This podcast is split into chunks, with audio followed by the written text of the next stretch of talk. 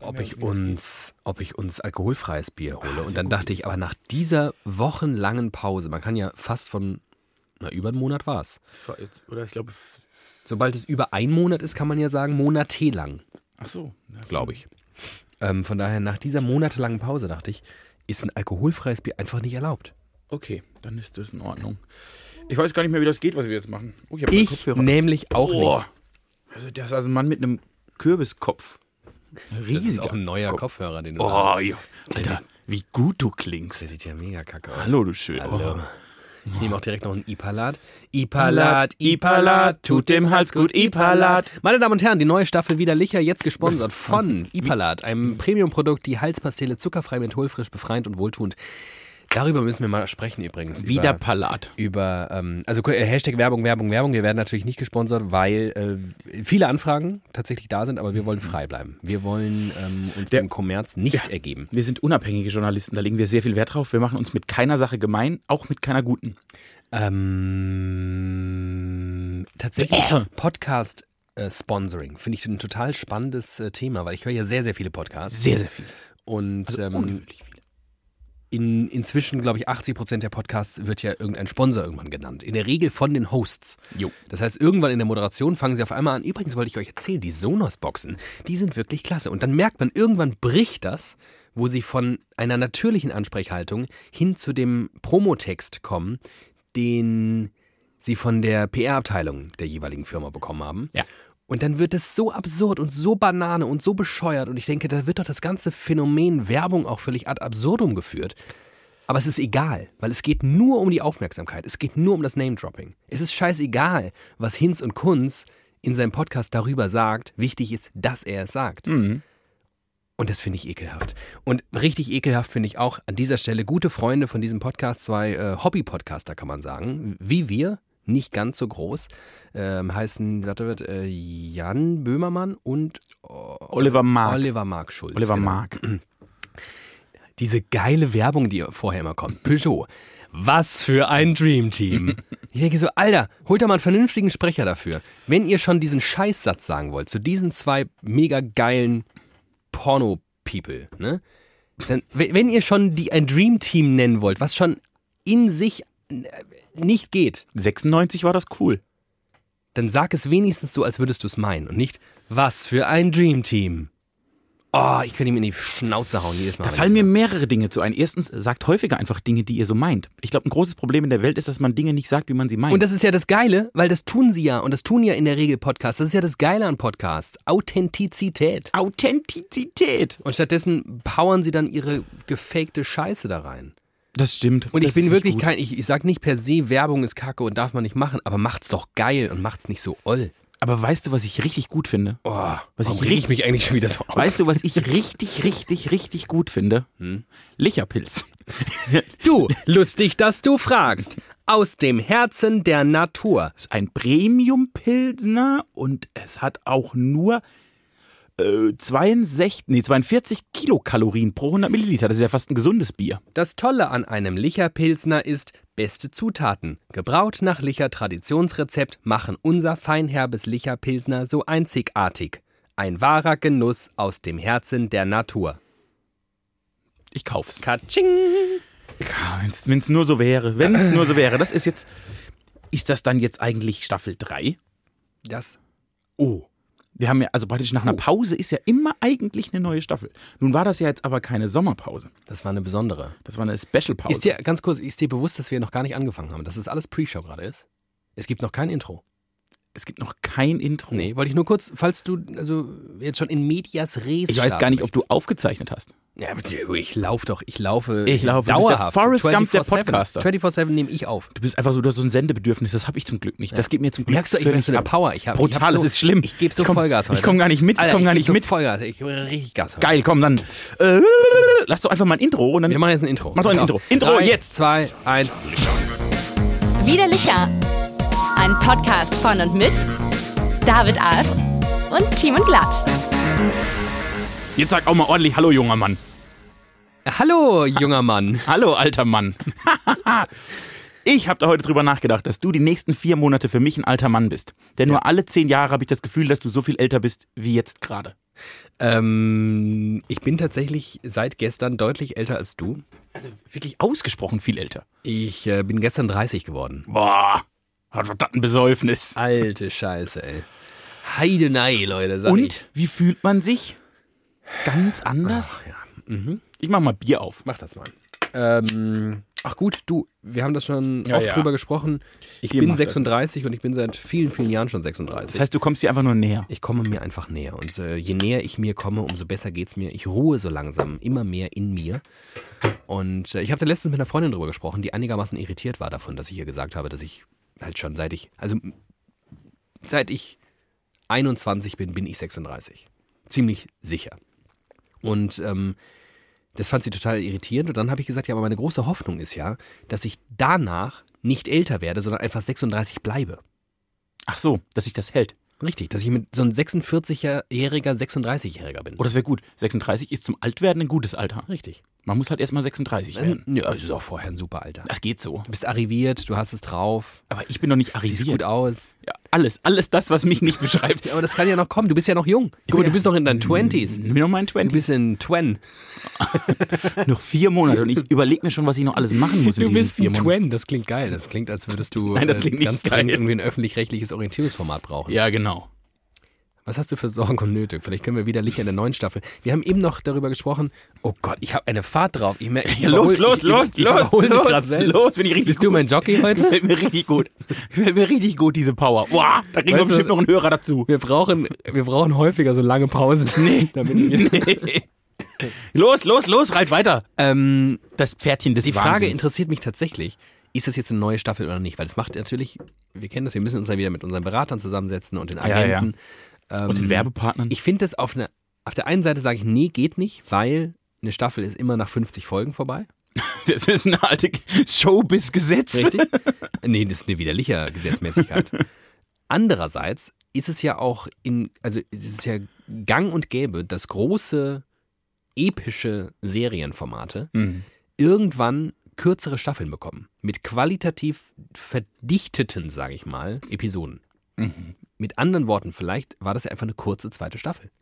War eine kurze zweite Staffel. Und die Fans haben sich halt gefragt, oh, warum nur, warum nur, 20 Folgen. warum nur 20 Folgen? Ich weiß überhaupt gar nicht, bei welcher Episodennummer wir sind. 71. Ach was, warum nur 20 Folgen und nicht wieder 50?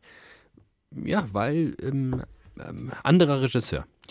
Anderer Regisseur. Ich habe äh, ich hab mir überlegt, dass wir vielleicht einfach so ein, eine kleine schöpferische Pause gemacht haben, um jetzt diesen Hügel der 100, weil 100 ist ja schon so eine mächtige Zahl, an den so anzuvisieren und dann jetzt mit Vollgas hochzurennen. Was aber bedeuten würde, dass wir Weihnachten und Silvester auch publizieren und so. Oh oh. Sonst würden wir jetzt, sonst würde das nämlich andersrum bedeuten, dass wir jetzt eine Folge am 19. Dezember publizieren und dann wieder drei Wochen weg sind. Ähm, nee, das können wir nicht machen. Das können wir nicht wir machen. machen. durch. Wir ziehen es durch. Bums Fallara. Ähm, Stoß mal an, Ach ja, alter Mann. Prost. Der alte Mann und das Lichermeer. Oh, jetzt merke ich, was mir eigentlich gefehlt hat. Du warst es nicht. Das kann ich gut verstehen. Ähm, oh Gott, jetzt bin ich ein bisschen lost. Weißt du, was ich auch überlegt habe? Ob dieser Pause nun, kann es ja sein, dass die hundertste Folge widerlicher, was ja wieder eine Live-Show wird, Ja. ich weiß gar nicht, ob du das schon weißt, aber es wird auf jeden Fall eine Live-Show. Auf jeden Fall eine Live-Show. Wird auf jeden Fall eine Live-Show. Sehr gut, sehr gut. Ähm, dass wir die ja jetzt wahrscheinlich ein bisschen nach hinten gerückt haben. So. Achtung, ich Hast- löse das Problem. Hast du gerechnet schon? Ich, ich habe ein Gefühl. Okay. Äh, nächstes Jahr sind Dinge relativ spät. Pfingsten ist sehr spät, demnach sind alle Feiertage auch ein bisschen später als letztes Okay. Jahr. Das heißt, vielleicht haben wir, weil wir einfach kleine Glücksschweine sind, vor allem du mit deinen Ringelohrchen und Ja. Schwänzchen, äh, hast du genau diesen Zeitraum abgepasst, damit wir wieder zum gleichen Feiertag kommen, wie unsere letzte Folge war. Oh, das wär weil das wäre ja mega lustig. Ich weiß ehrlich gesagt gar nicht, was das war. Es war ein Tag vor einem Feiertag und ich glaube, es war entweder Das war der 23. Mai. Was ist das? Christi Himmelfahrt. Christi Himmelfahrt, natürlich. Vielen Dank, Christi, für deine Himmelfahrt. Himmelfahrt. Hast du wirklich sehr gut gemacht, Christi. Christi. Christi Himmelfahrt. Äh, das, vielleicht passt das ja wieder. Das gucke ich mal. Ansonsten nehmen wir frohen Leichnam. Das ist ja kurz danach. Froher Leichnam. Happy, Happy. Kadaver. Ach Gott. So, jetzt hast du, aber irgendwie hast du mich jetzt komplett aus der ich kann ja eh nicht mehr so gut podcasten, weil er so lange her ist. Und jetzt bin ich komplett, ich habe den Drive nicht, weil wir haben nicht angefangen, wie wir angefangen haben. Und ich bin doch so ein Autist. Nee, das war komisch. ich bin auch ein Podcast-Autist. ja, von mir aus kannst du auch nochmal eine richtige Anmoderation machen. Jetzt einfach jetzt so. Hallo, herzlich willkommen. Kennt ihr uns noch? Das sind die zwei schönen Stimmen von Widerlicher. Ihr habt uns bestimmt vermisst über Wochen und fast schon Monate. Jetzt sind wir aber wieder da. Frisch gestärkt, älter, schöner, weiser und lustiger als jemals zuvor. Hier sind David Alf. Hallo. Und Thiemen Glatt. Hallo. Eure Widerlicher Jungs. Tatsächlich frisch gestärkt. Ich habe mir eben noch in windiger Eile Eine Käsespätzle. Fundamentaler Fehler. einfach Käsespätzle. Fehler. In wirklich vier Minuten. Alarm. Innerhalb von, nee, das war super. Innerhalb von vier Minuten habe ich mir Käsespätzle reingepfeffert. Und du merkst doch, was ich für einen Drive habe. Das ist der schwäbische Drive. Es gibt einen Käsespätzle-Äquator. Das weiß jeder. Jeder kluge Mensch weiß das. Die waren super. Nördlich von Heidelberg. ne, Mannheim. Äh, Bruchsal. Nördlich von Bruchsal darf man keine Käsespätzle mehr essen. Denn Heidelberg ist, ist, glaube ich, südlich als Mannheim, oder? die sind, glaube ich, die sind, die sind wie wir. Sehr eng dicht, dicht, dicht aufeinander. Ähm, wie dem auch sei. Ich bin frisch gestärkt. Ich freue mich, ähm, dass wir in die zweite, nee, die, das ist das dritte Staffel, oh Gott, in die dritte Staffel widerlicher starten. Müssen wir eigentlich auflösen, warum wir die Pause gemacht haben? Wir haben damals gesagt, wir haben eine Unterlassungsklage bekommen. Abge abgewiesen. Das müssen wir machen, weil wir, glaube ich, eine Unterlassungsklage bekommen, wenn wir diese Lüge aufrechterhalten. Das kann sein. Wir haben ja auch einige Menschen verleumdet, muss man auch mal an dieser Stelle fairerweise erzählen, dass ähm, all die Menschen, die wir beschuldigt haben, ähm, uns zu beschuldigen, das war zu Unrecht. Niemand hat uns irgendetwas getan. Es war eine rein selbstgewählte mh, Aktion. Eine Zäsur. Es war eine Zäsur, nicht nur äh, was diesen Podcast angeht, sondern auch was unser, ja, ich möchte so weit gehen, unser beider Leben angeht. Das stimmt. Es, hat, es, es nimmt Auswüchse an. Äh, In der Tat. Ja, ich glaube tatsächlich, dass ähm, die Auswirkungen sich auf das Leben eines äh, von uns beiden Beteiligten, ähm, Ja, bei einem ist es unmittelbar und beim anderen mittelbar. ja, vielleicht, genau. Ich muss mal kurz so räuspern, die Käsespätzle, die hängen mir noch im Rachen. Ja, das war, weil sie nördlich von Bruchsal gegessen wurden. ähm, ja, tatsächlich können wir, glaube ich, an dieser Stelle einfach mal offenlegen. Ähm, ich habe eine Geschlechtsangleichung hinter mir. Gott sei Dank ist es wirklich jetzt wirklich viel besser für alle Beteiligten. Und ich, glaub, und ich, man hört es auch schon ein bisschen an meiner Stimme. Ich nehme Hormone seit ein paar. Da macht man natürlich keine Witze. Doch, man macht drüber Witze. Man macht über alles man Witze. macht über alles Witze. ähm, ich hab, äh, bin. Außer über Greta in der Bahn. Da machen wir keine Witze. Nein, generell. Ähm, Greta ist außen vor. Nein, äh, komm, wir hauen's raus. Hauen's raus. Heute ist ein Tag. Leute, ich spür's. Warte, ich mache einen Trommelwirbel. Ja. Die große Verkündigung zu Staffel 3. Ich bin Papa geworden. Er ist Papa geworden. Das hat er wirklich. Das ist wirklich, also das war wirklich eine gute Nummer, muss ich sagen. ein guter Stunt. Ein guter Stand. Selten so gut gelandet, mein Ein, Freund. ein Coup gelandet. Äh, gelungen. ist glaub halt, ich möchte sagen, das ist genau das. Es ist wirklich, das habt ihr, habt ihr ganz gut gemacht. Ja, vielen Dank. Ähm, Diese Adoptionsrechte, also die Thailänder Dass das werden immer, so schnell die machen geht, immer schönere Kinder, muss ich sagen. Ich meine, wir hätten das ja von langer Hand planen können, auch dass die äh, Pause ein bisschen besser fällt als so in so einen Spätherbst. Äh, aber auf einmal stand das Kind vor der Tür in so einer, in so einer, in so einem Maxi-Cosi. ja, sehr gut. Einfach Hallo, abgestellt. Amazon-Beleg dabei. Ja, im Nachhinein hätte ich mir ein bisschen schöneres Kind gewünscht, aber gut. Ähm, nein, tatsächlich alles auf ganz ähm, Legaler. legalem, natürlichem Weg. Und äh, selbst, selbst gemacht. Ähm, Bio-Siegel aus regionalem Anbau. Sehr gut. Ich äh, gehe jetzt in die Perspektive der Hörer. Ja, Die fragen jetzt bestimmt, die haben sich, stellen sich jetzt Fragen. die stellen sich jetzt Fragen. Wie Wie, ist wie kann der überhaupt mit irgendwem. Außer wer, mir. Wer will mit dem? Au, au, also ich hätte es gemacht, aber ich wurde ja wieder nicht gefragt. Äh, wie ist es so? Hat sich dein Leben grundlegend verändert? Nee. Das finde ich gut. Äh, nö, hat's nicht. Kannst du mich noch weiterhin erziehen? Das sind Fragen, die sich eine gewisse Hörerin aus Blittersdorf stellt. Äh, das kann ich, glaube ich, wirklich sehr gut. Ich Das glaube, vom gut. Naturell her bin ich auch eher so ein Mehrlingsvater. Mehrlingsvater. Also ich ist das bin- der offizielle Begriff? Also Mehrlingsgeburten sind, wenn du Zwillinge, Zwillinge, Drillinge, ja, genau. Vierlinge hast und sowas. Und äh, da du die geistige Kapazität eines fünf Wochen alten Babys auf jeden Fall mitbringst, Gerade so. kann ich äh, mir im Prinzip vorstellen, dass das wie so eine.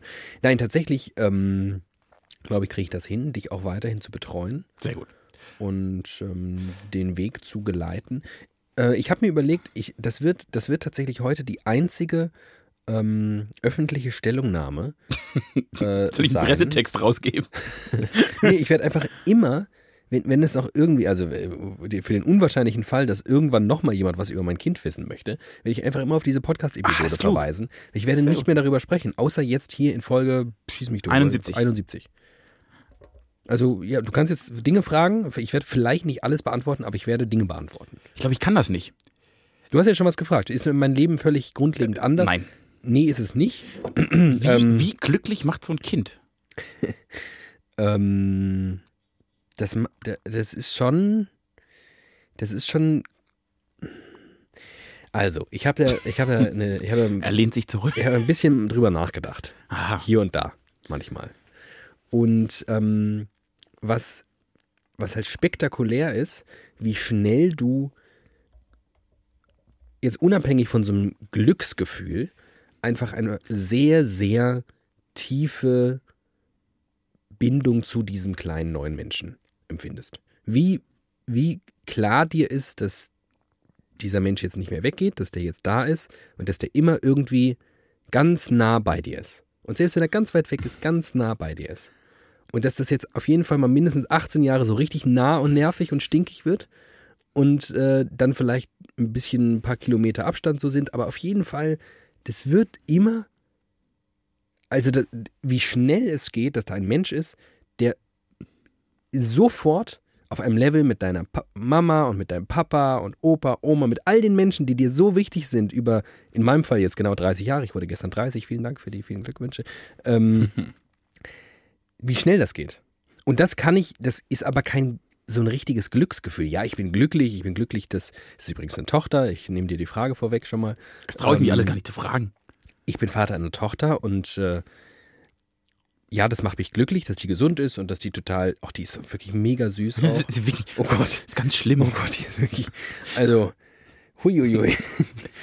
Und ich glaube, Also wenn die so schön bleibt, das und das sind nicht nur Hormone und äh, väterliche Zuneigungs, äh, äh, sondern einfach wirklich, die ist wirklich extrem süß und die lacht auch schon und die so, oh Gott, oh Gott, oh Gott. Ähm, ich weiß nicht, wo ich, äh, wo ich hängen geblieben bin, aber tatsächlich, ähm, es ging ums Glücksgefühl, aber du hast es jetzt so beschrieben, das sind dann so, ne, dann weiß man, ich bin, ich laufe nicht durch die Welt und sehe alles nur noch rosa und ähm, da, das nicht. das ist auch nicht dein Naturell. Vielleicht liegt es daran. Aber du hast jetzt so beschrieben, dass dann, dann hat man dieses Kind und man weiß, das geht nicht mehr weg und das ist ja auf eine sehr, sehr schön auf eine Art und Weise. Aber macht das nicht auch ein bisschen Angst? Nee.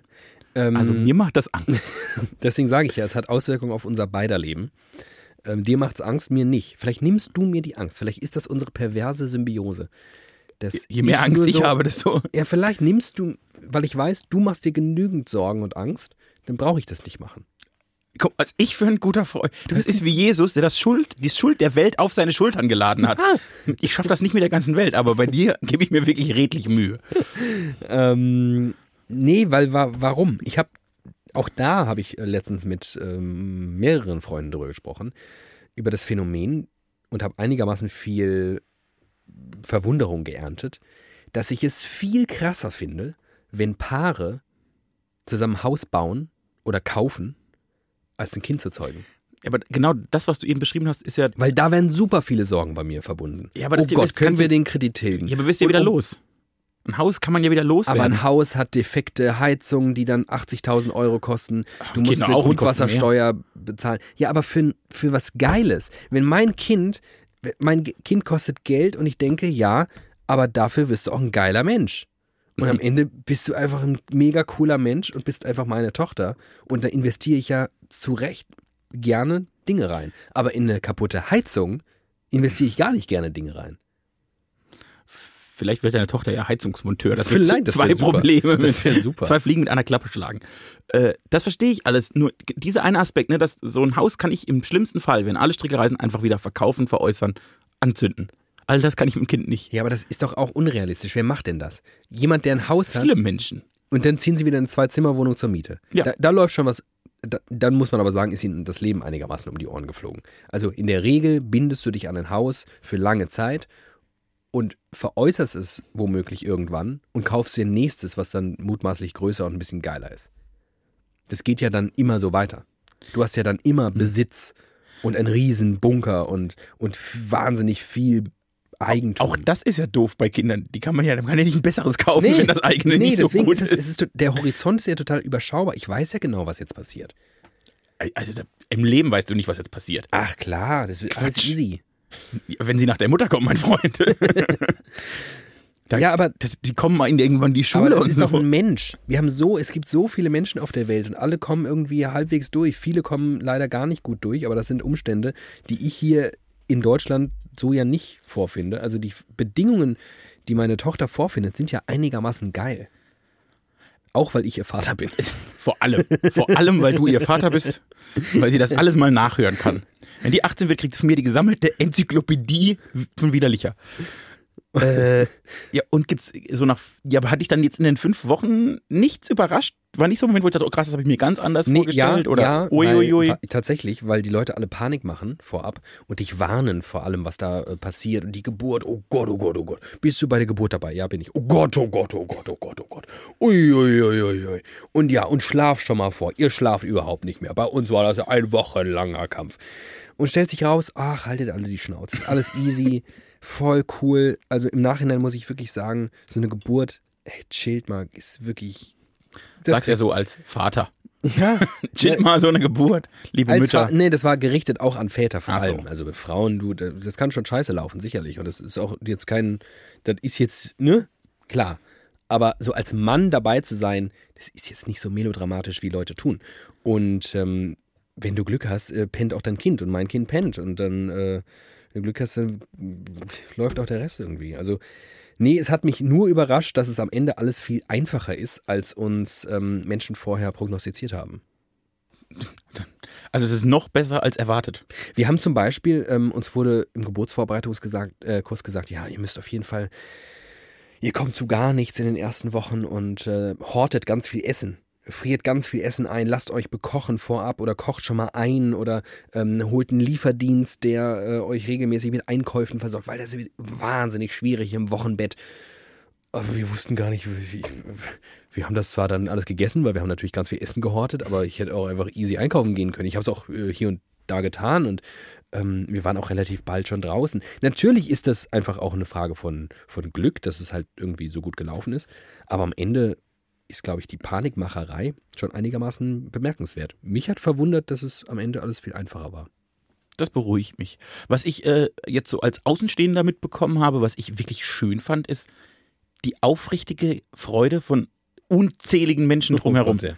die, nicht, die nicht nur so wie bei Geburtstagen alibimäßig gratulieren, Ja, ja. sondern die freuen sich wirklich. Ja, das ist krass. Generell, das geht ja schon los in, in dem Moment, wo du es verrätst. Mhm. Ähm, wo die allermeisten Menschen, wenn sie nicht Team in glatt heißen und äh, in eine gewisse Form der Schockstarre verfallen, weil sie dann merken, dass ihr eigenes Ende Ist ja auch nicht jeder so ist. unmittelbar betroffen wie ich. Du bist nur mittelbar betroffen. Genau. Ich bin unmittelbar betroffen. ähm, nein, tatsächlich, das ist etwas, was in Menschen erstmal einfach sehr viel Freude auslöst. Und das ist ja auch zum Beispiel ganz spannend, weil äh, wir sind irgendwie bald acht Milliarden Menschen auf diesem, auf diesem Erdball. Es kommt häufiger mal vor, Und da kommen relativ häufig irgendwie neue Menschen dazu. Und da kommt jetzt halt von mir auch ein kleiner Mensch dazu. Man könnte jetzt äh, Rationalist, wie ich bin, auch sagen, muss das sein. Was soll das Das ist doch schon eng hier.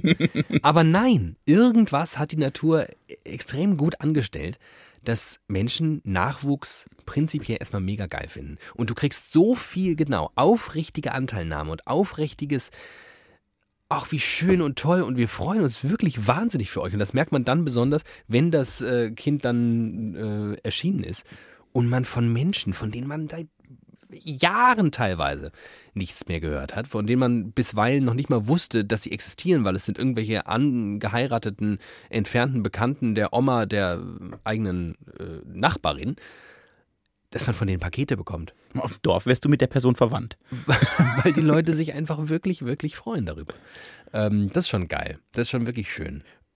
Ich finde auch so eine Schwangerschaft ganz gut, weil ich dann neun Monate Zeit hatte, aus dieser Stock Schockstarre, Schockstarre zu mich zu entwickeln und mich dann auch wirklich, wirklich sehr aufrichtig gefreut habe. Auch das hat die Natur super eingerichtet. Diese äh, Vorbereitungsphase. Diese Vorbereitungsphase, die nicht, das wirst du lernen, wenn du selbst womöglich irgendwann mal. Gottes Willen. Oder wenn du aufgepasst hättest. Es sind nicht neun Monate, es sind zehn Monate. 40 Wochen. Ähm, 40 Wochen entsprechen ziemlich genau zehn Monaten. Und ähm, diese zehn Monate sind halt perfekt, um auch das Elternpaar einfach sehr gut auf so eine Reise mitzunehmen. Weil vom anfänglichen, okay, krass, ja, cool, aber keine Ahnung, was da auf uns zukommt, bis hin zum, ja, wir kaufen dann jetzt mal irgendwelche Sachen. Ne? Man braucht ja irgendwie so eine Babyschale, man braucht einen Kinderwagen und äh, alle möglichen anderen Dinge. Und dann ist es immer noch völlig surreal, weil man ja denkt, okay, jetzt haben wir eine Wickelkommode. Was, was sollen wir denn mit einer Wickelkommode? Das ist, ja, das ist ja verrückt. Bis hin zu, okay, ja, man sieht inzwischen auf dem Ultraschall ein Gesicht eines Menschen. Da ist wirklich, da ist wirklich ein Mensch drin. Ähm, und tatsächlich Reaktionen so durch, durch Tritte und Bewegungen und, und auf einmal ist das einfach da. Und am Ende tatsächlich, und das ist tatsächlich, glaube ich, eher etwas, was die Frauen ähm, deutlicher betrifft als die Männer, dieses, man freut sich wahnsinnig darauf, man hat auch natürlich Respekt vor dieser Geburtsnummer und hinten raus hast du halt gar keinen Bock mehr auf diese Schwangerschaft. Du hast einfach keinen Bock mehr auf die Scheiße und willst, dass es einfach nur kommt, egal wie. Wenn du ready ist, bist, und Das ist halt super, weil ich glaube, sonst würden die meisten Frauen sagen, nee, die bleibt drin. Das äh, möchte ich bitte nicht. Klug, klug eingefädelt, das ganze Ding. Äh, ist die, spürt man einen Unterschied der, der Lobhudelei auf so ein frisch geborenes, wenn es, also von Menschen, die schon Kinder haben? Ich habe immer den Eindruck, wenn man, also wenn ich jetzt schon ein Kind hätte und wüsste ungefähr, wie sich das anfühlt, würde ich mich noch mehr freuen und ich habe mich so schon echt wirklich wahnsinnig gefreut. Hm, das ist eine gute Frage. Weil die das Gefühl haben, ach, guck mal, ich, die teilen ja praktisch, die Ja. wissen, wie krass das bei ihnen war, dass das so der, vielleicht der beste Moment des Lebens war. ja, Und ob die das dann denken, dann noch mehr appreciate. ja, das kann ich mir schon vorstellen. Das glaube ich schon. Das, aber tatsächlich, das Ausmaß der Freude war vor allem bei den, bei so den nahestehenden Personen so groß, dass es ähm, für mich keinen großen Unterschied gemacht hat. Ich glaube aber, dass äh, sich dann natürlich Leute mit Kindern irgendwie besser reinversetzen können und sofort, man kriegt dann auch sofort Anekdoten erzählt, wie das bei ihnen damals war. Und es ist halt in jedem Leben schon einfach, das ist halt auch so geil. Mit Sicherheit kannst du sagen, am Ende wird das ein Highlight gewesen sein. Und wie viele Momente im Leben gibt es, auf die du zusteuerst und mit Sicherheit weißt, es wird wenig noch passieren, was das toppt. Auch allein deswegen ist es alles schon so geil. Weil ein Hauskauf, da sagst du nicht, also ich weiß doch ganz genau, beim Notar, als wir diese Unterschrift geleistet haben. Das äh, mag den einen oder anderen so gehen, die vorher im Lotto gewonnen haben und dies mit dem Fingerschnippen äh, äh, möglich macht, äh, sich ein Haus zu kaufen. Aber für die meisten ist das doch dann auch eher ein Akt. Und äh, aber so ein Kind, Alter, du denkst so, boah, krass, Alter, das ist ein Kind. Und dann hat die, dann kommt die auf die Welt und hat einfach, die, ihre Ohren sind einfach eins zu eins meine Ohren. Die hat einfach eins zu eins geklont. Nein, sie hat nur sehr kleine Ohren und du halt auch. Ihre wachsen aber noch. Die sehen auch genauso aus. ähm, ich habe ich hab Ich habe gestern Babybilder von dir gesehen. Die sieht dir tatsächlich ein bisschen ja, ähnlich. Das, Das, war ist, auch ein bisschen crazy. das ist wirklich auffällig. ja, genau. Das war- konnte ich bis, bis, bis vor, vorgestern nicht sagen. nee, ich auch nicht. Aber gestern war das, ist das schon Als ich, als ich mich selbst angeschaut habe in dem, ähm, in dem Fotoalbum, das mir zu meinem 30. geschenkt wurde, ähm, habe ich gemerkt, ja, die sieht äh, schon bemerkenswert ähnlich. Äh, ja, das ist verrückt. Ich habe nur Menschen sofort gehört, die gesagt haben, hoffentlich kriegt sie nicht ihre Haare. Äh, seine Haare. Seine, ja, Haare. Hat sie Ah. ja schon. Ja, noch. Auch das ändert sich wie die Ohren. Äh, was ich in diesen fünf Wochen bemerkt habe, worauf ich mich jetzt schon freue, also wo ich mich wirklich drauf freue, vielleicht sogar noch ein bisschen mehr als aufs Vater werden, aufs Großvater werden. Und das ist auch zum Beispiel was total Spannendes. Das ist ja was, das ist so, ein Allgemeinplatz eigentlich, dass ähm, Menschen, die Kinder bekommen, irgendwann dann so die, in, dieses, äh, in diese Erzählung verfallen, ja, und äh, ich, ich spiegel mich so in meinen Kindern und ich reflektiere mein Verhalten, aber auch total krass mein Verhältnis zu meinen Eltern, ähm, weil ich auf einmal mich dann auch wieder erkenne in Mhm. meiner Mutter, wie sie damals zu mir war, oder ich verstehe, warum mein Vater so war, wie er war zu mir. Ähm, und sie dann ihre Großeltern, aber auch in dieser, also ihre Eltern in der neuen Rolle als Großeltern beobachten und die, die eigenen Eltern dabei zu beobachten, wie sie so eine neue Rolle einnehmen und tatsächlich so ein wie so ein Persönlichkeitswandel auch vollbringen. Also tatsächlich, die gehen auch mit der Kleinheit einfach schon, das war, ich weiß jetzt schon, dass die ganz anders mit der umgehen werden als mit mir, weil sie halt jetzt Großeltern sind.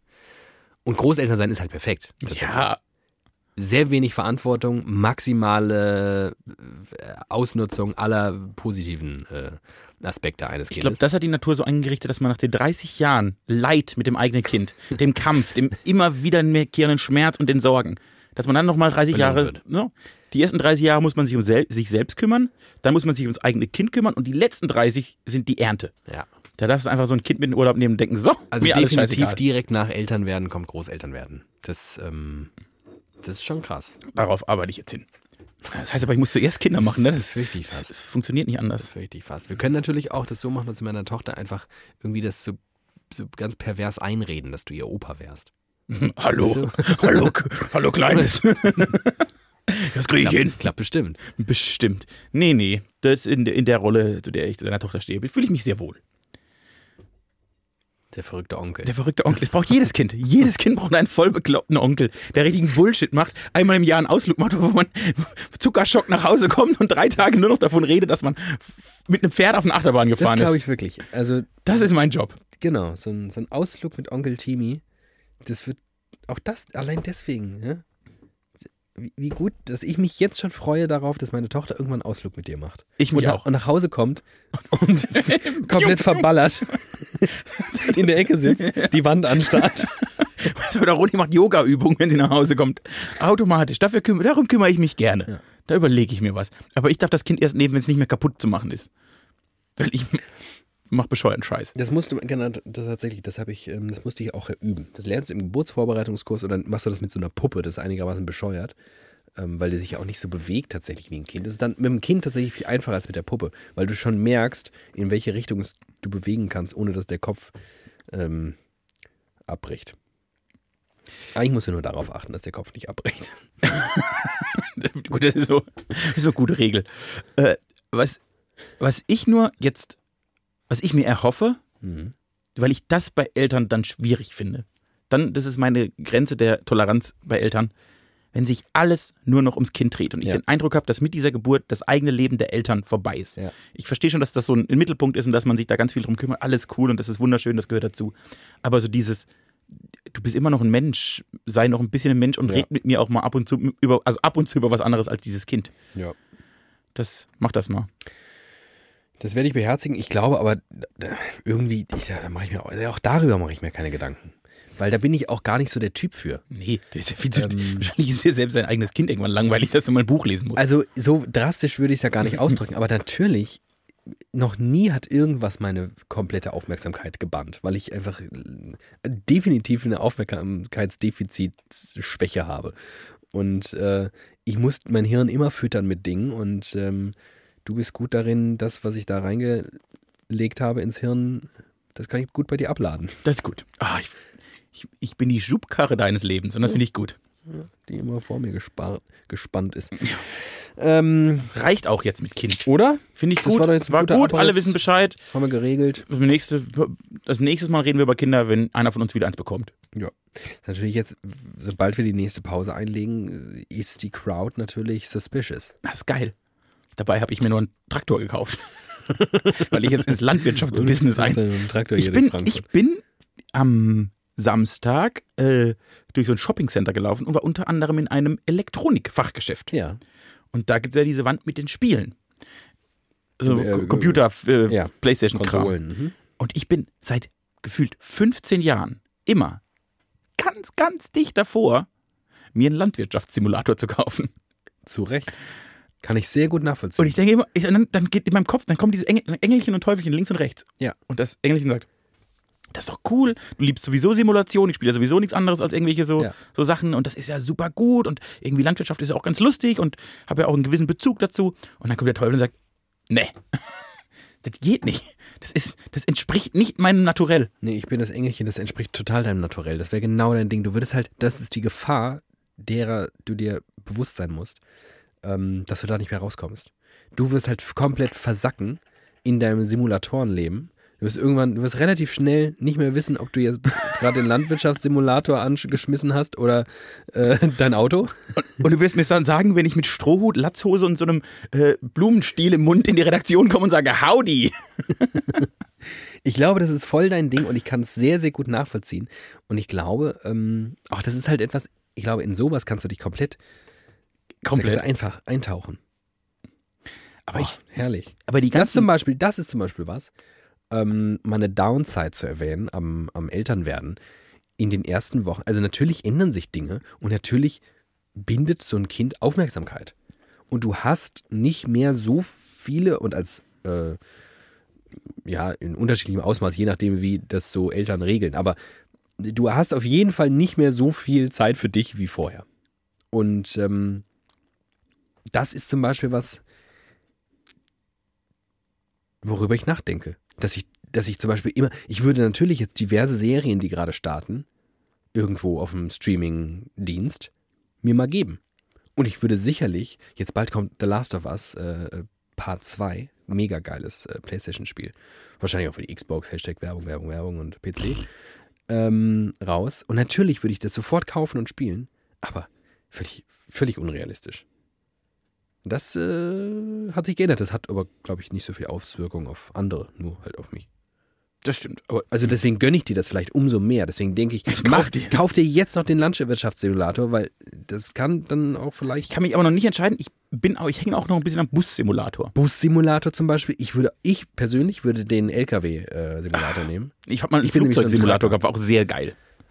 Ja, da bin ich mal in Chicago in dieses Haus reingeflogen. Und dann war auf einmal 11. September und dann habe ich es nicht mehr gemacht. Meinst du, du warst das? Du hast das gesteuert. Vielleicht. Mohammed Atta Alf. Mohammed Alf. Mo- Mohammed Alf, der berühmte Boxer. Äh, hatte viel mit Hamburg zu tun, ich auch. Das ist klar. Uiuiui. Ich hatte eine super Begegnung auf deinem 30. Geburtstag, möchte ich an dieser Stelle mal kurz erwähnen. Erzähl mir davon. Ich habe einen Mann, den, von, von dem ich schon viel gehört habe, endlich mal die Hand geschüttelt. Oi. Der hatte eine HSV-Mütze auf. Hashtag Hamburg. Ja. Und vielleicht war er ein bisschen verwandt mit mir. Vielleicht auch ein bisschen verwandt mit dir. Eine, eine natürliche Autorität, wie du. Ich glaube tatsächlich, dass es in meiner Familie, ähm, na, man hat so Ähnlichkeiten zu allen möglichen Leuten und so vom Naturellen, so vom Aussehen, aber ich glaube, zwischen dem Beschriebenen und mir, das ist schon ein, das ist schon. Da ist ein Magic Band dazwischen. Ja, ja. Ja, deshalb habe ich es, glaube ich, angesprochen. Das hat mich, das war, war gut. Also, ich glaube, du wirst so alt. Das wäre. Das Also, das würde ich dir wünschen. Ich glaube, und also wir können an dieser Stelle offenbar, das ist mein Opa, um den es geht. Was? Ich meine, ich meine deine Oma. Und ähm, ich glaube tatsächlich, ein Großteil meines, ähm, meiner grundsätzlichen Haltung zum Leben, das, naja, wird schon und das ist auch, pff, am Ende äh, wird das alles super. Und äh, warum soll ich mir jetzt Sorgen machen? Bringt ja nichts. Also wenn ich mir jetzt Sorgen um irgendwas mache, bringt mir das tatsächlich gar nichts. Deswegen lasse ich es einfach. Das ist halt eins zu eins mein Opa. Mein Opa hat das immer vorgelebt und der i- ist durch paar 80 Jahre durch, so durchs Leben gegangen, stellt sich raus, der ist einfach ein geiler Typ. Der ist einfach paar 80, steht da rum, ist ein geiler Typ. Und ich denke tatsächlich, wenn du es nur ansatzweise schaffst, das nachzuahmen, zu imitieren oder vielleicht auch noch nicht mal das, sondern einfach, vielleicht hat er es geschafft, wirklich mir das einzutrichtern, dass es ganz natürlich kommt, dann was soll denn da schieflaufen? Ich glaube, dein Opa war in den. Der ist so ein richtiges Spirit Animal. richtig geiler Typ. Also, Ja. der, einfach gut. Den möchte man in seiner Nähe haben. Und ab und zu einfach mal was sagen lassen, dann wieder gehen. Ich glaube, der war mit, in den 60ern war er ein Halunke, in den 70ern ein Teufelskerl, in den 80ern. Der, der, der hat diese ganz, alles, alle, diese ganzen geilen Begriffe, die man Männern an den Kopf werfen möchte, die hat er alle in sich vereint. Das ist mir aufgefallen. Guter Mann. Das ist ein guter Mann. Ah, bei dir läuft's. Gutes Kind, guter Opa. Boah. Was will man eigentlich mehr? Ja. Und? Und sonst so? Und sonst so, Ich hatte, am- ich hatte ein Gespräch, Mhm. wo es auch um so lebensverändernde Situationen ging. Und dann habe ich in diesem Gespräch wurde erörtert, dass ich, glaube ich, gerade aktuell 80, 20 I- Input in meinen Beruf und Input in mein Privatleben gebe. also 80 in deinem Beruf Ja. und 20 in deinem Privat. Also was auch, was in meinem Leben überhaupt eine Rolle spielt. Ja. So gefühlt 80 Prozent Job. Mhm. Das finde ich auf eine, auf eine sehr äh, sozialistische Seite finde ich das ganz schlimm. Mhm. auf einer anderen Seite finde ich, das ist eine logische Konsequenz, weil ich ja meinen Job auch immer sehr nach meinen Bedürfnissen und Wünschen und, und meinen Träumen ausgewählt habe. Mhm. Und ich prinzipiell sowieso, glaube ich, so ein, so ein Mensch bin, der sich Dingen hingibt, wenn er sie irgendwie für sinnvoll erachtet. Äh, und dann wurde mir gesagt, dass sich das ändert. Und dann habe ich überlegt, also dann habe ich erst überlegt, stimmt das? Wird sich das bei mir ändern, weil ich ja einfach ein anderer Mensch bin als du? Und finde ich das gut, ob sich das ändert? Und Wie als ich. also du, du, du hattest nie dieses 80-20-Verhältnis Job-Privatleben in dem Ausmaß wie ich. Also nicht so. Natürlich hast du viel Zeit dafür in, drin investiert, aber irgendwie dieses, dieses Fantum, das ich auch meiner eigenen Arbeit gegenüber habe, haben andere Menschen nicht so. Oder möchtest du mir jetzt widersprechen? Widersprich mir. Ja, ich, also es gab schon, es gab Phasen in meinem Leben, da habe ich kaum was anderes gemacht, als zu arbeiten tatsächlich. Ähm, also wenn ich, also so, vor allem die Masterzeit war tatsächlich eine Zeit, da habe ich. Aber da hattest du ja Master 400 verschiedene studiert, Jobs hatte ich, gefühlt. Ja, da habe ich so ein schöner Ausgleich, war im Prinzip so Masterstudium, weil da warst du und da waren andere tolle Leute, was jetzt auch keine klassische Freizeit war und äh, kein richtiges Privatleben. Und den, die restliche Zeit habe ich ähm, gearbeitet oder bin gependelt. Ich bin sehr viel gependelt zu dieser Zeit.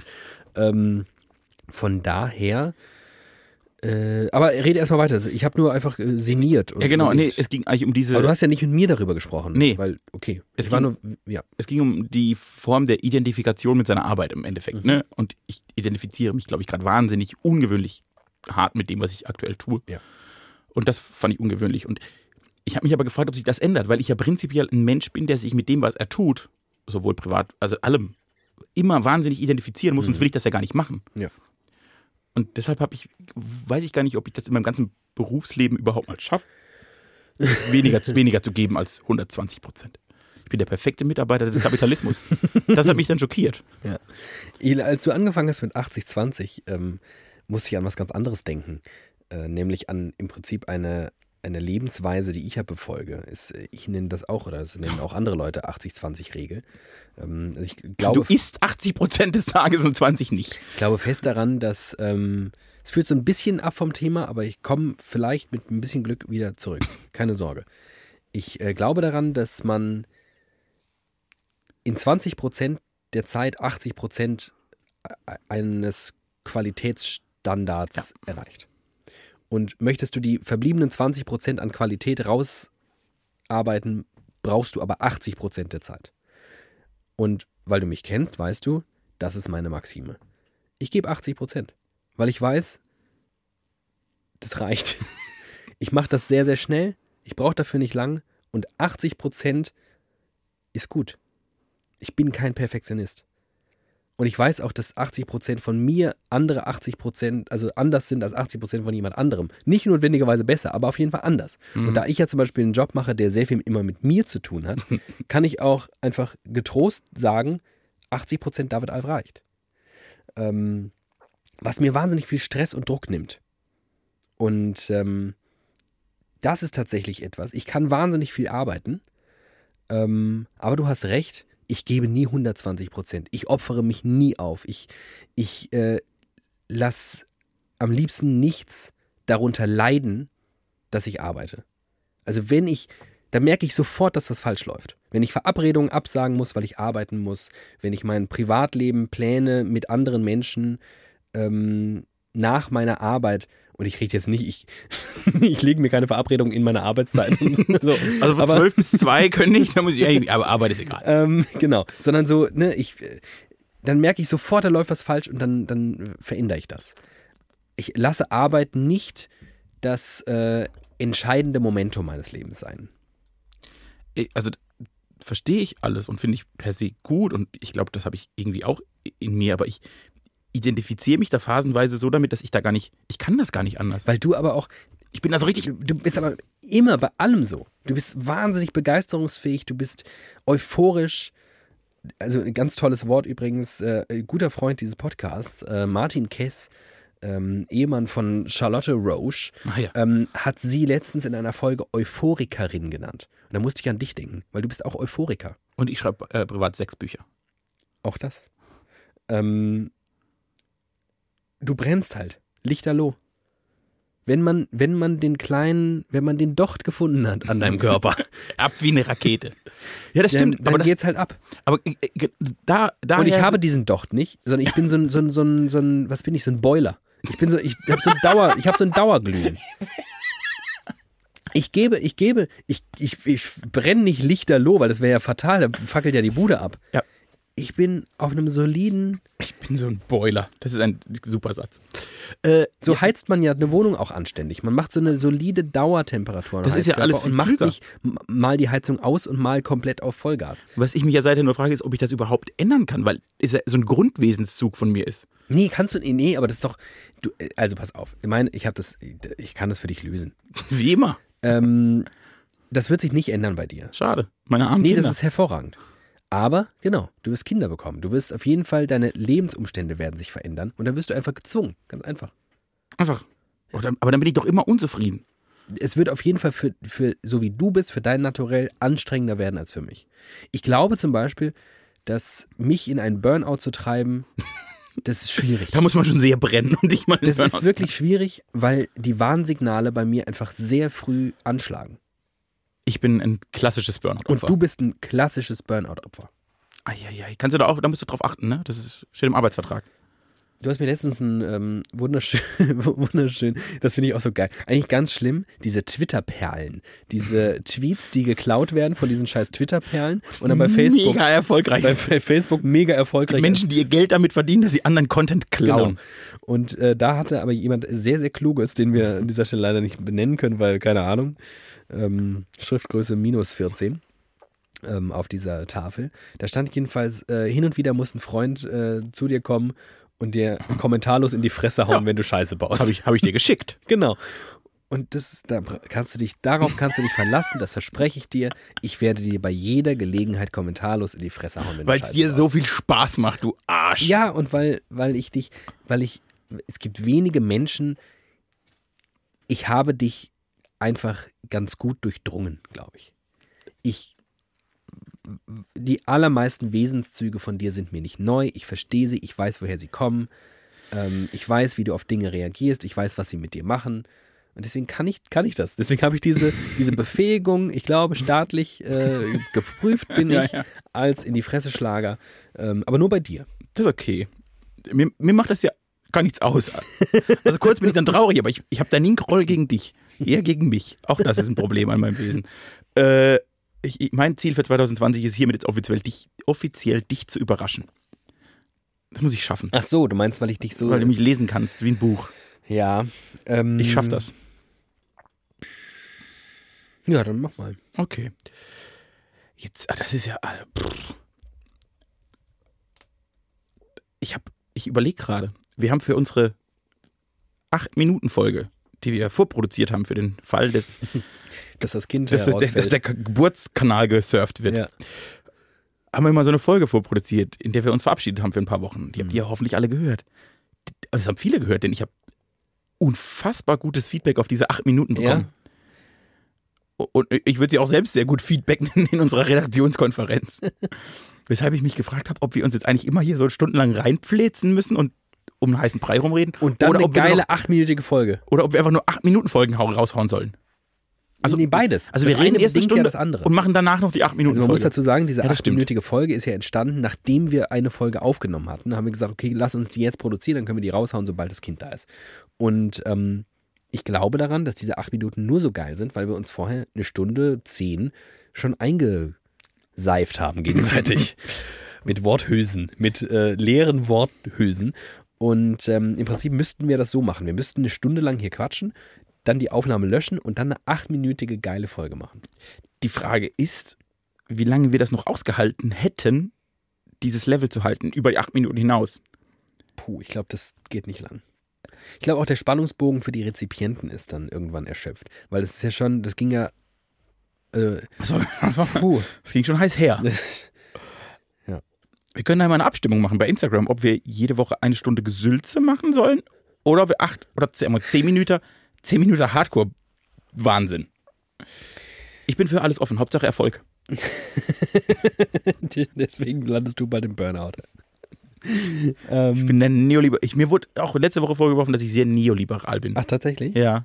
Weil du so viel arbeitest, oder was? weil ich so ein komisches Verständnis für Arbeit Wobei, habe. nee, ah, viel, du Nee, arbeitest viel ja arbeite nicht ich nicht. viel mehr, Nee. sondern du, du identifizierst Ja, dich gerade Ich gebe nur mehr sehr viel damit. von dir. Du gibst viel, viel von dir. Ich gebe viel von mir in die Arbeit. ja. Und deswegen, oder was? Nee, auch weil ich äh, strukturelle Entscheidungen mitentschieden oder getroffen habe, Ah. die äh, in gewissen Verhältnissen. Nee, das ist doch, das ist doch von Grund auf marxistisch. Das ist doch klar. Marx würde doch, der würde doch lachen und sagen, natürlich, du bist doch, du bist doch ein Sklave des Kapitals. Bin ich auch. Du musst doch als Arbeitnehmer, musst du doch, bist du doch gezwungen zu dienen. Das ist alles an allem ich war schon das. Kapital schuld. Das ist da einfach kannst so du nichts für. Das ist nicht neoliberal. Das ist gut. Dann ist Nee, nee, du bist noch, immer noch ein richtig, du bist ein astreiner Kommunist immer noch. Dankeschön. Da lege ich auch sehr viel Wert drauf. Hast du schon alle Weihnachtsgeschenke besorgt? Ich habe noch nicht alle besorgt, aber ich, und das ist ja das Wichtigste, ich weiß Naja, das reicht ja. bei allen, was sie bekommen und muss sie nur noch besorgen. Und es sind tatsächlich auch äh, so äh, irgendwelche Internetbestellungen und sowas habe ich schon. Also da, da kann mir niemand mehr in die Quere kommen. Ich muss selbst jetzt tätig werden. Da du mich ja sehr gut kennst und eigentlich alle Probleme meines Lebens abstrahieren und lösen kannst, möchte ich jetzt ein Problem mit dir teilen. Ja. Was soll ich meinem Vater schenken? Väter sind quasi nicht zu beschenken. Es sei denn, sie haben irgendwie ein besonders. Nee, noch nicht mal, wenn sie ein Hobby haben, weil Nee. dann sind sie ja so into it, dass du nicht mehr reinkommst. Du Nee. bist, das ist alles. Ich habe zum Beispiel meinem Vater, der ja handwerklich sehr, sehr involviert ist, ähm, bin ich irgendwann dazu übergegangen, einfach quasi so Schmuckstücke für die Werkstatt zu kaufen. So eine, ähm, das war dann so eine Blechtafel ähm, mit so eine, so eine historische Blechtafel, was weiß ich. Ein goldener Hobel. ich dachte, so in der Art. Und da habe ich tatsächlich drüber gefreut, weil das ist natürlich Quatsch. Natürlich, ach, ich glaube, das hat er auch bis heute nicht aufgehängt. Das ist original verpackt irgendwo im Schrank. Das ist das Problem bei Vatergeschenken. Es ist, ich finde es wahnsinnig schwer, eins zu finden. Wenn ich eins finde, dann finde ich so gut. Und dann weiß ich aber, der macht ja damit nichts. Und weißt du, weißt du, was, wozu ich übergegangen bin? Und das äh, kann ich, es sei denn, ihr habt irgendwie ein wahnsinnig schlechtes Verhältnis zu euren Vätern. Und bei dir weiß ich, das ist nicht der Fall. Ähm, ich schenke meinem Vater immer Zeit mit mir. Das klingt, ähm, das klingt komisch. Das klingt wirklich komisch. Aber tatsächlich äh, mache ich mit meinem Vater Ausflüge. Ausflüge, wohin, äh, wo es mein Vater interessiert, wo er sich dann reinnörden kann. Mein Vater ist halt ein Nerd und deiner ja tendenziell zum Beispiel auch. Und, ähm, Das ist eine gute Idee, weil der hat ja jetzt auch bald mehr Zeit im Leben. und dann, und dann äh, mache ich mit dem Ausflüge und fahre in Museen.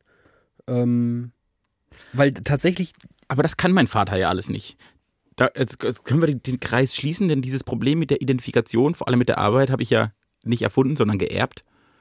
Der hat ja seit 40 Jahren, der hat nichts gemacht, außer gearbeitet und dann mal drei Wochen im Jahr Urlaub.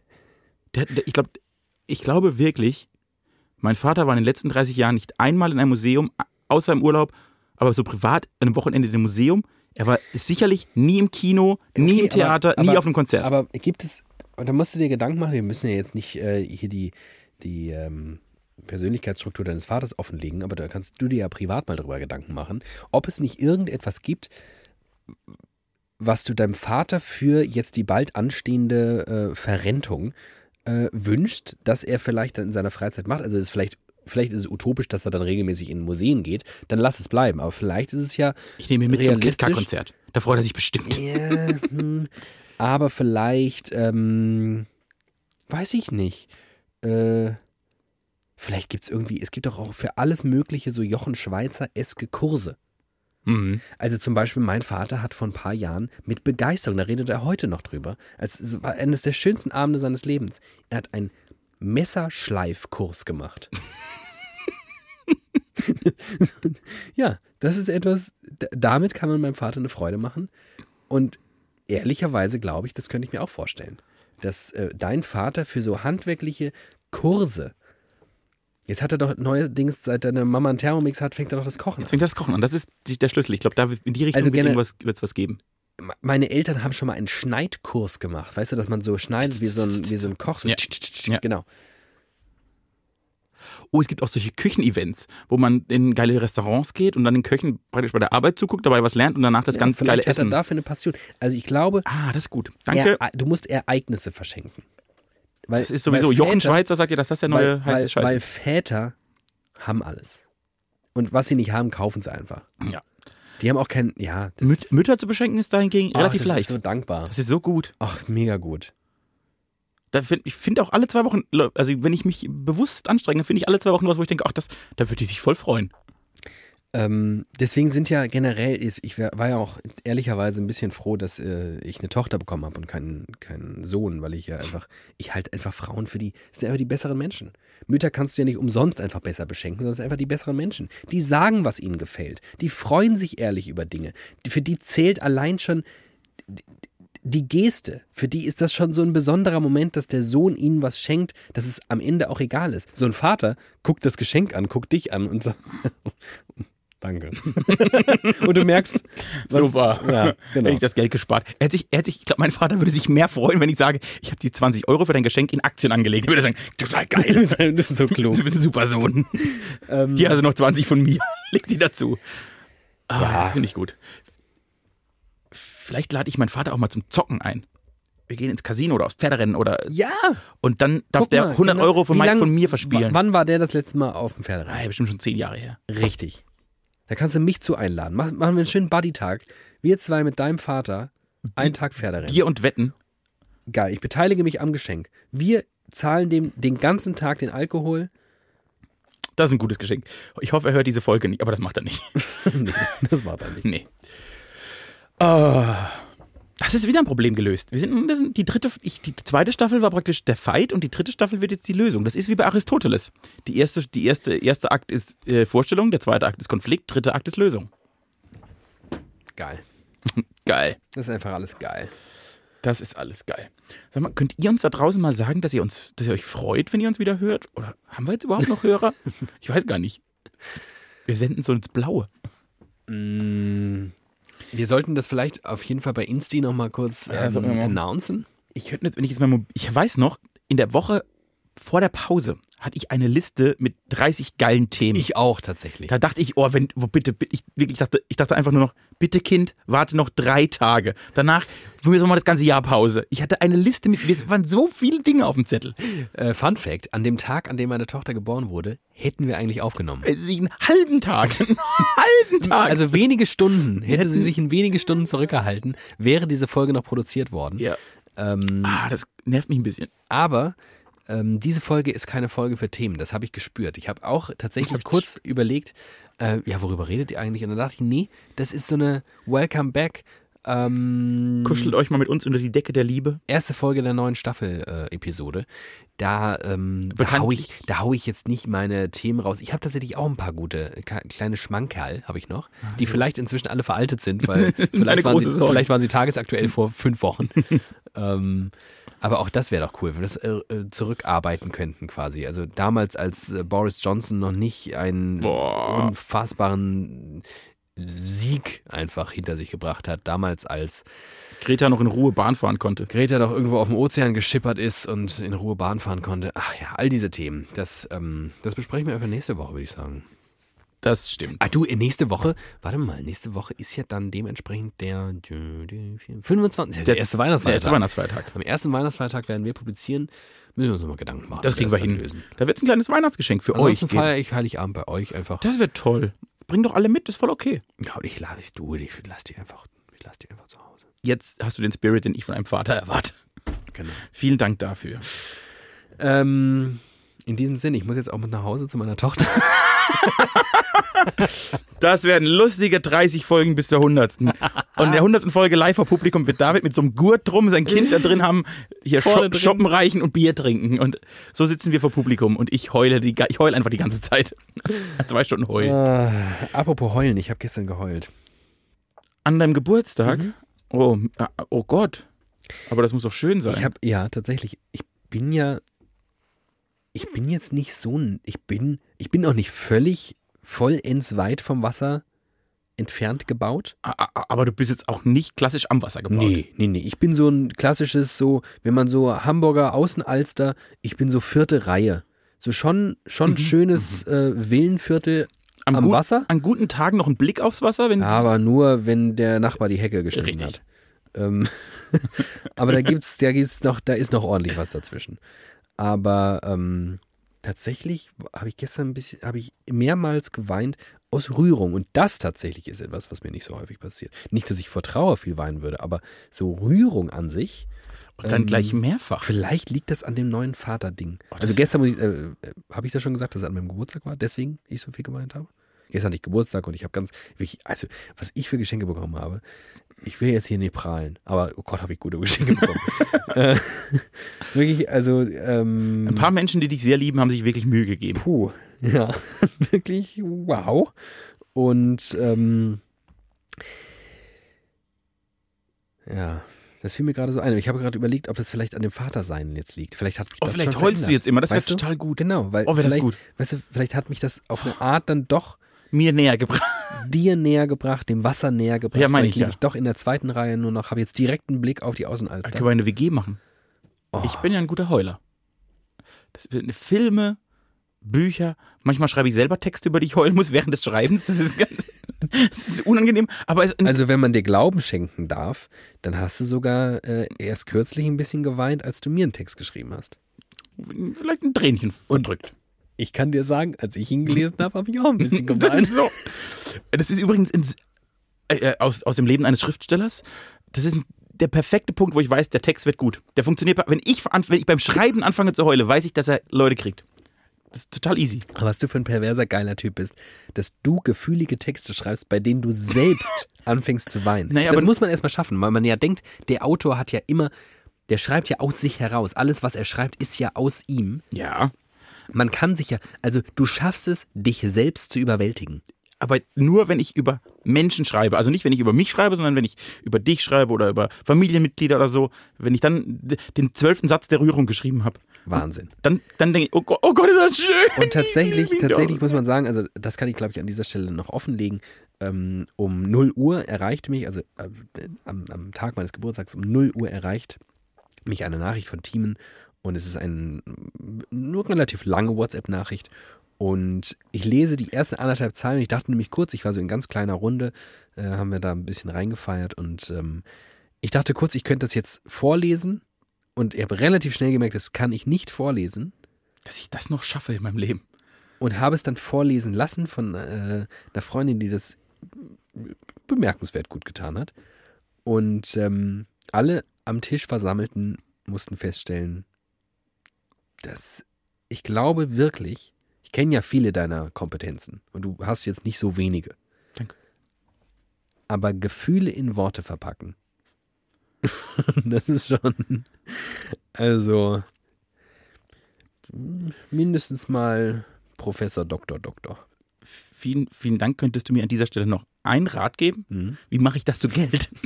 Ich, Ich glaube, ich scheitere an dem Punkt, an dem ich das monetisieren kann. ehrlicherweise einfach machen. Du machst es ja nicht. Du, monest, du, du, gib, gibst ja, aber ich kann ja deine WhatsApp jetzt schlecht du verkaufen. gibst dir ja keine Chance, das zu monetarisieren. Du schreibst ja keinen kein Band, den du irgendwo einem Verlag anbietest. Da habe ich Angst vor. Ja, genau. Ich bin ein zu Und großer Schisser. Ein, einfach machen. Ich glaube, ehrlich gesagt, das ähm, könnte, könnte vielleicht. Nee, das, das, ähm, ich bin der gute Dinge. Du brauchst eine gute Insta-Strategie vielleicht noch. Ich würde dich dann einstellen. Als ein Social Media als Berater. mein Social Media Berater und Lebenscoach, Life Coach David Alf. Dann machen wir jetzt mein Talent zu Geld. Das Konto machen wir 50% auf meins, 50% auf das Sparbuch deiner Tochter. Weltklasse. Und dann legen wir mal richtig los und erobern die Welt im Jahr 2020. Aber davor gibt es erst noch am ersten Weihnachtsfeiertag eine Folge Widerlicher, auf die ihr euch jetzt schon freuen könnt. Und ich freue mich nämlich auch, weil ich habe jetzt richtig, ich habe Energie getankt.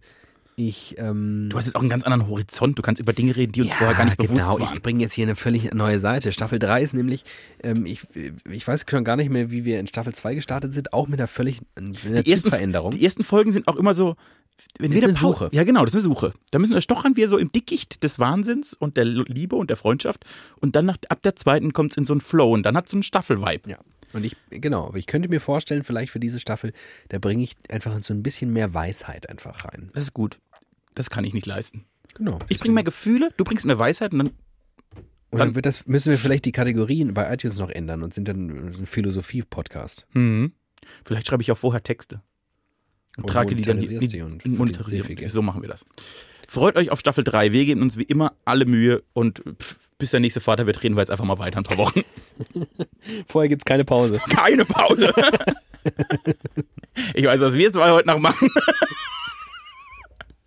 Zusammen. Ähm, ihr Lieben, habt eine schöne Woche. Schön, dass ihr wieder da seid. Schön, dass wir wieder da sind. Das macht wirklich sehr viel Spaß. Und äh, hoffentlich seid ihr noch da. Das ist natürlich, das wissen, wissen wir zu diesem Zeitpunkt noch nicht, ob wieder Menschen einschalten. Ähm, ob wir sie mit dieser Folge nicht verkraut haben. Gehabt euch wohl. Bis Weihnachten. Tschüss. Ciao.